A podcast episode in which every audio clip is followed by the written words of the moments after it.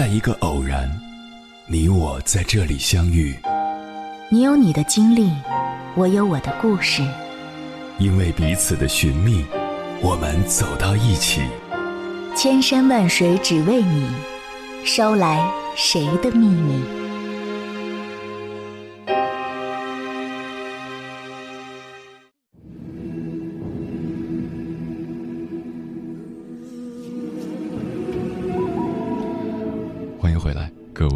位夜行者，这里是正在直播的中国交通广播，千山万水只为你，深夜不孤单。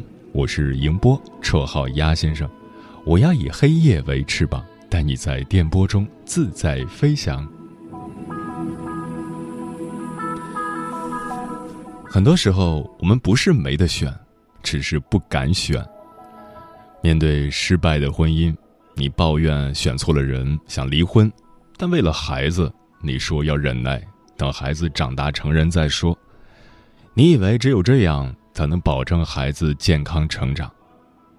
等孩子真的长大了，他也许会说自己一直都过得不好，因为父母感情不和。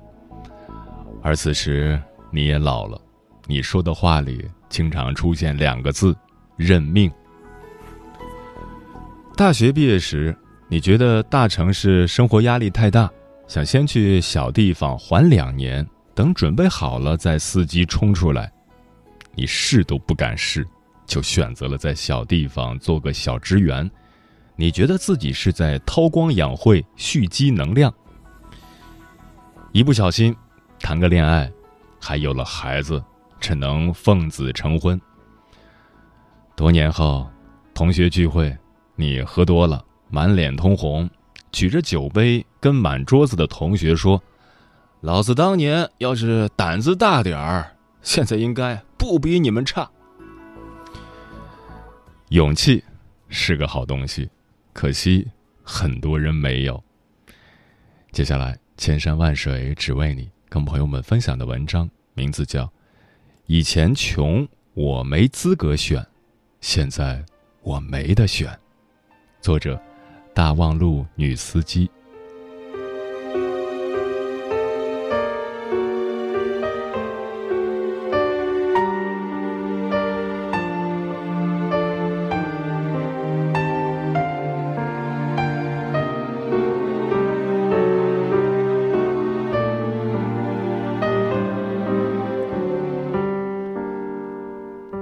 KTV 里，张乔打了一圈酒。喝得烂醉，他抢过麦克风，颤颤悠悠跑到点歌台，点了一首杨宗纬的《那个男人》。他撑开绑在脖子上的领带，一把甩出去，眼泪噼里啪啦，嗓音里都是哑哑的哭腔。同事们看愣了，不知道这个平日文质彬彬、不苟言笑的历史系科主任，怎么突然如此反常。张乔眼神迷离。眉头紧锁，眼镜片上模糊着的都是泪。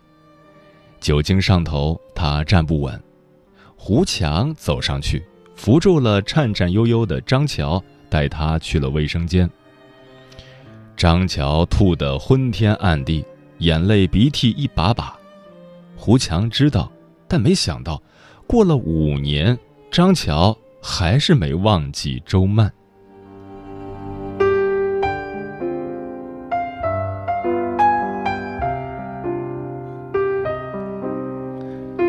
五年前，北京火车站人头攒动，张乔和胡强提着大包小包，从狭小的硬座车厢里侧着身，弯着腰排队下车。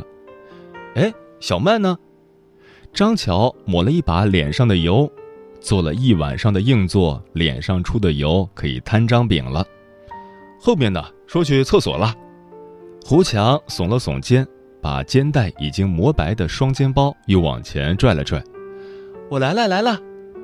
周曼从后边的人群中穿过，钻到了两个人中间。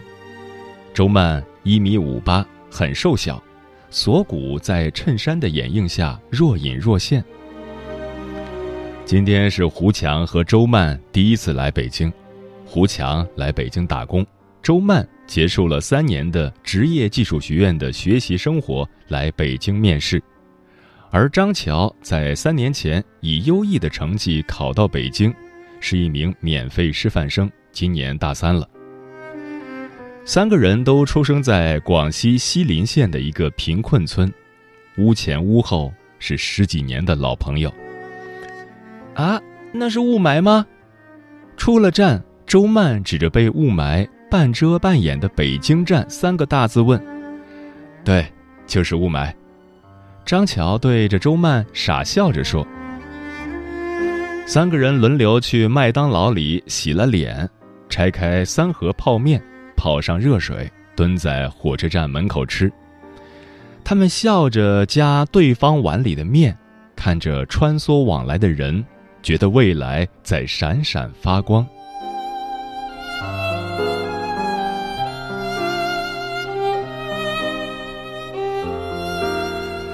张乔之所以叫张乔，是因为他出生的时候，他们村修了第一座桥，他爸是当时的修桥工人之一。为了纪念这件十里八乡的大事儿，给他取了这个名儿。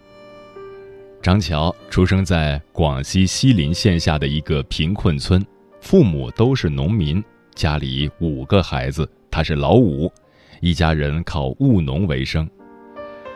日子可以算是过得非常清贫，房子是简易的板房，经常下雨下雪的时候漏水，刮风的时候也是摇摇欲坠。张乔小时候，村里经常停电，家里又没有蜡烛，四个姐姐就带着他在村口的草垛处等爸妈下地回来。他经常等着等着，就在草垛上睡着了，睡梦中。他总能感觉到月亮很大，自己仿佛睡在月亮里。家境虽贫寒，但生活也算其乐融融。然而，没想到一次偶然的工程意外发生，张乔父亲因此受伤而高位截瘫，一家人的生活瞬间被拽进了冰窟。母亲开始一个人下地。五个孩子也轮番照顾家庭。张乔五岁的时候，就和八岁的姐姐踩着板凳炒菜，锅太大，一个人翻不动，两个人你一边我一边，你炒一下我翻一下。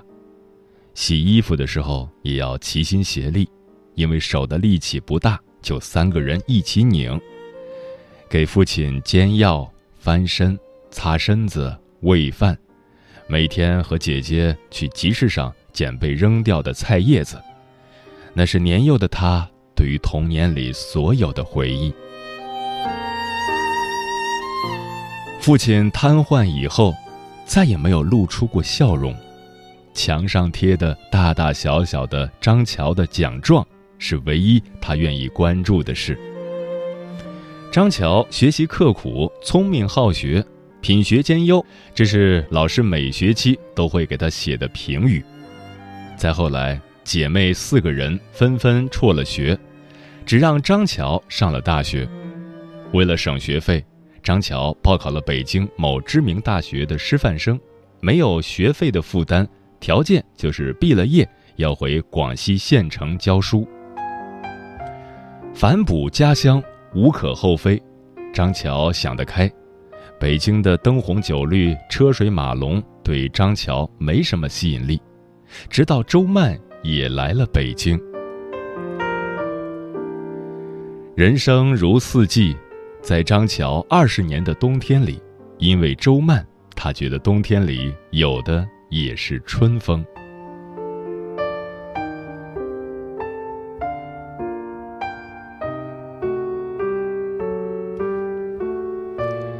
再来说周曼，周曼这个名字是他十八岁毕业的时候自己去公安局改的名儿，她的原名叫周翠。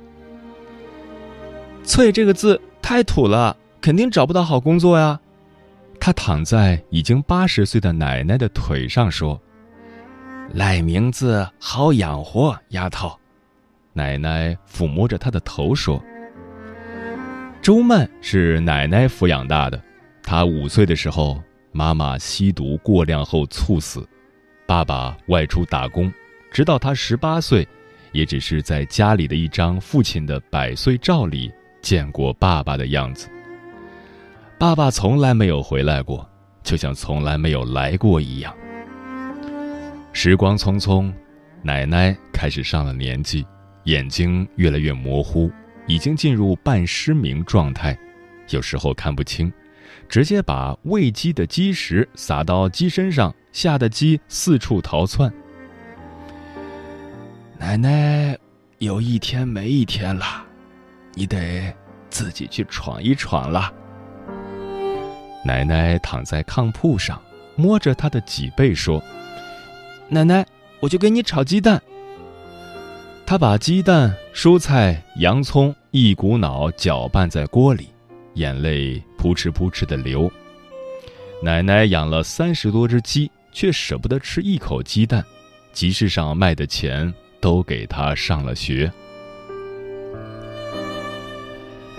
奶奶去世了，炕上的半碗鸡蛋，她一口都没吃就咽了气。周曼跪在奶奶脚边，撕心裂肺的哭，哭的耳朵仿佛进了个蜜蜂，嗡嗡叫。嗡嗡叫的厉害，他跟着就没了意识。下雨天，奶奶出殡，来送奶奶走的人不多。隔壁的陈婶儿过来上了炷香。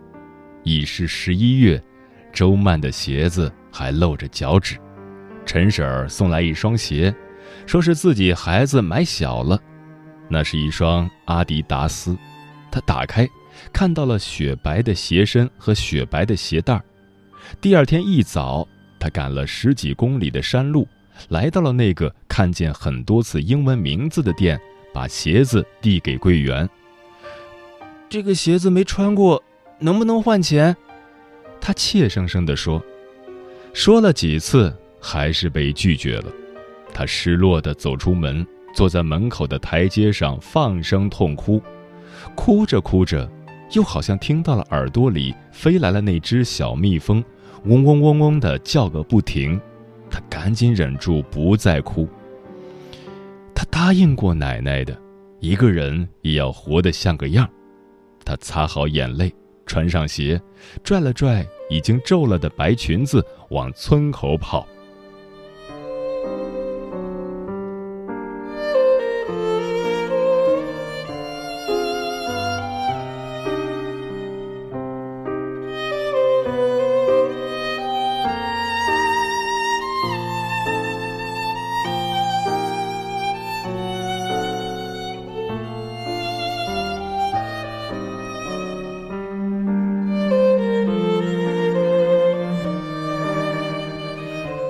胡强，他的童年也并不幸福。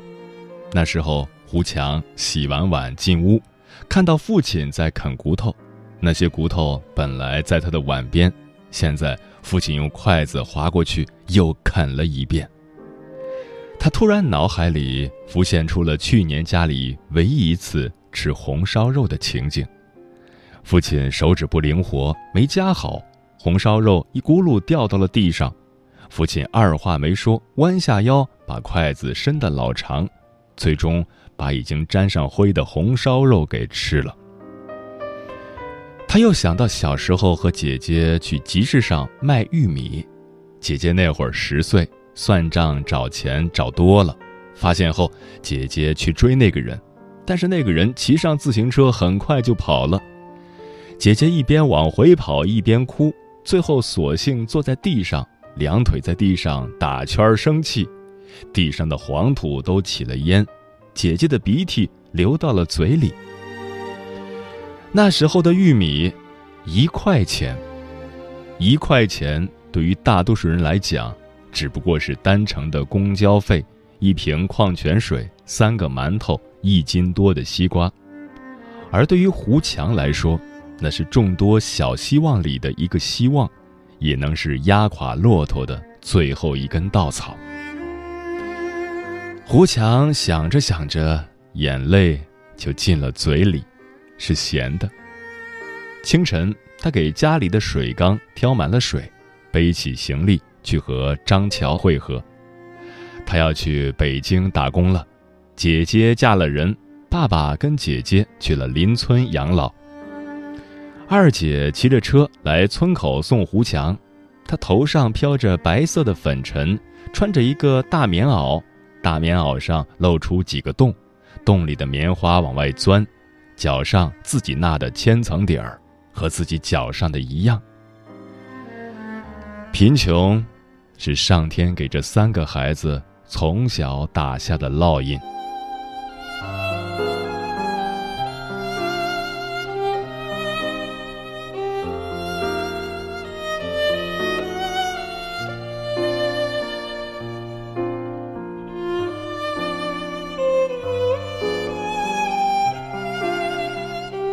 北京的一处公园里，胡强躺在长椅上，嘴里叼着根没点燃的烟。他问张乔。乔哥，你什么时候感觉自己特别穷？张乔看着对面的湖发呆，微风从湖边拉起几阵涟漪。遇到喜欢的姑娘的时候啊，张乔起了身，伸了个懒腰。哎呦，乔哥有心上人了呀！胡乔从长椅上跳起来，指着张乔说：“张乔仰起头，露出一丝羞怯的笑，哪儿哪儿有啊？”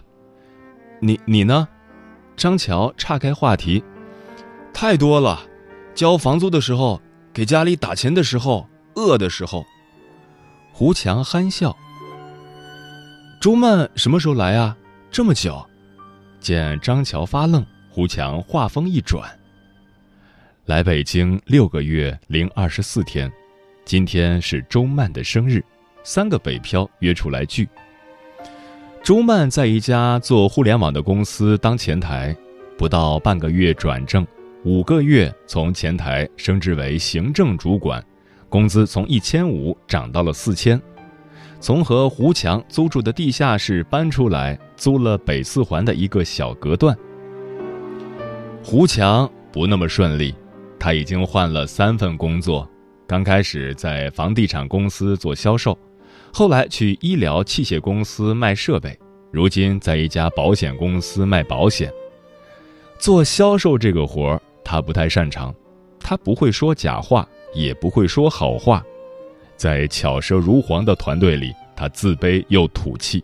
但是没办法，销售是门槛最低的工作。嗨，周曼从背后敲了敲他们两个人的肩膀。两个少年回头咧嘴笑。那天晚上，三个人去双桥附近的烧烤摊喝啤酒，正好赶上开业店庆，吃烧烤、啤酒、畅饮。三个人只要了十个羊肉串、三串骨肉相连、十个板筋，喝了二十个扎啤。张乔满脸通红，憋着嗓子问胡强。你说周曼好看不好看？好看，好看。胡强个子小，发出的声音却是中气十足，身边的人都往他们这桌看。你小点声啊！他去上厕所听到我就不好意思了。嘿嘿。张乔眼睛眯成一条缝儿。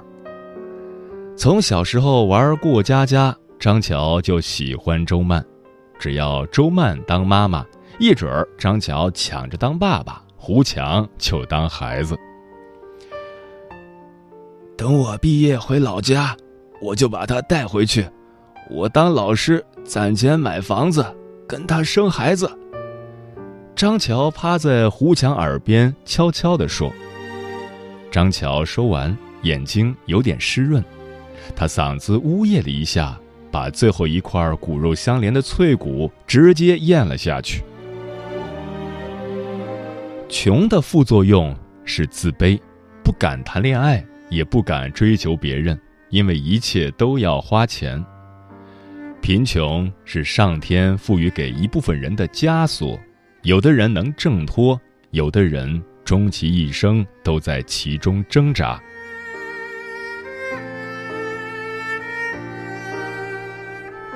五年后。张乔正式升为所在广西某县城中学的历史系主任，和三五同事一同来庆祝。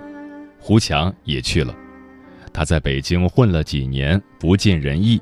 那几年，他发现自己笨嘴笨舌，做不了销售，以后去了工地做农民工，跟着一个项目大半年，最后包工头跑了，他气不过，跟着其他工友去追讨了又大半年，一无所获，最后心灰意冷地回了广西。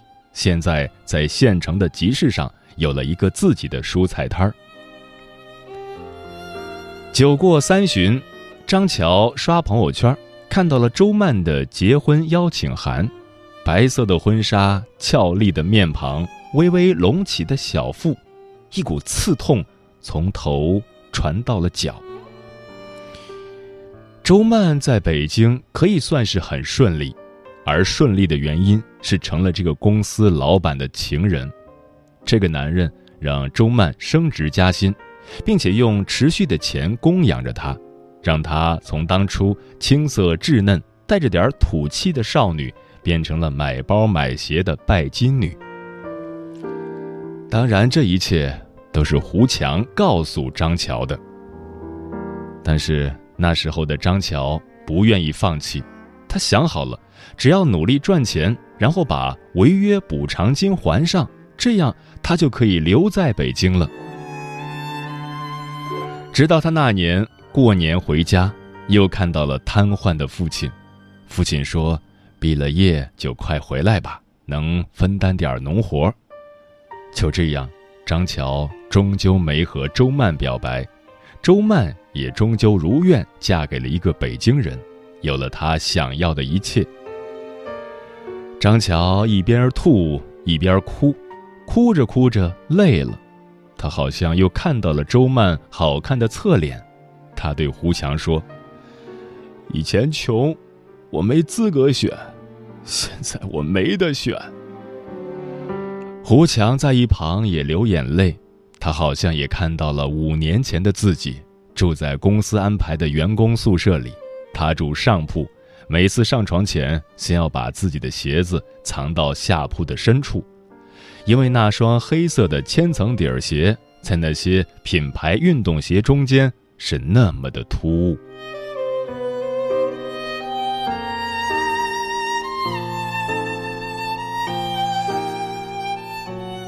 这是一个八分实写、二分虚构的故事。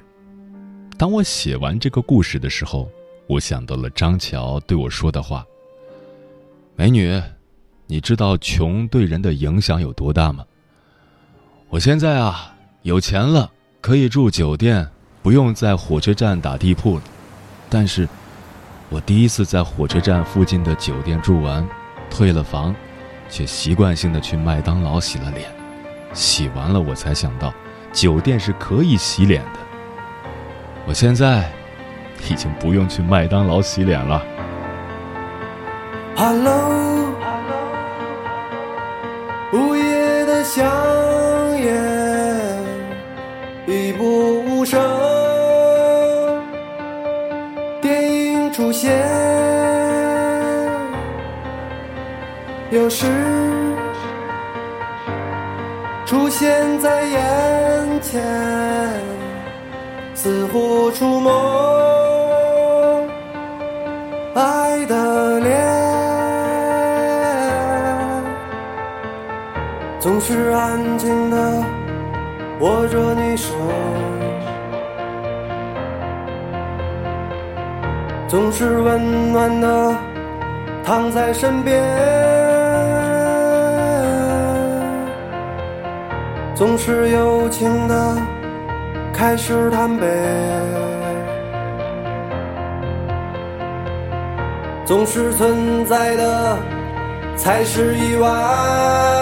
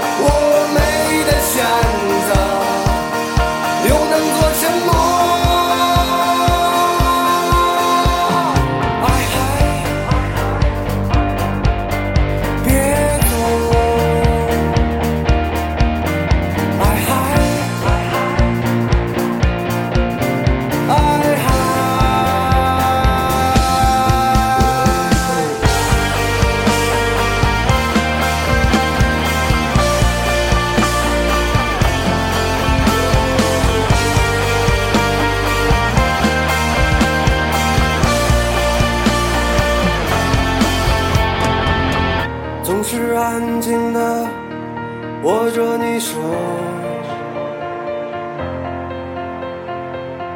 总是温暖的躺在身边，总是友情的开始贪杯，总是存在的才是意外。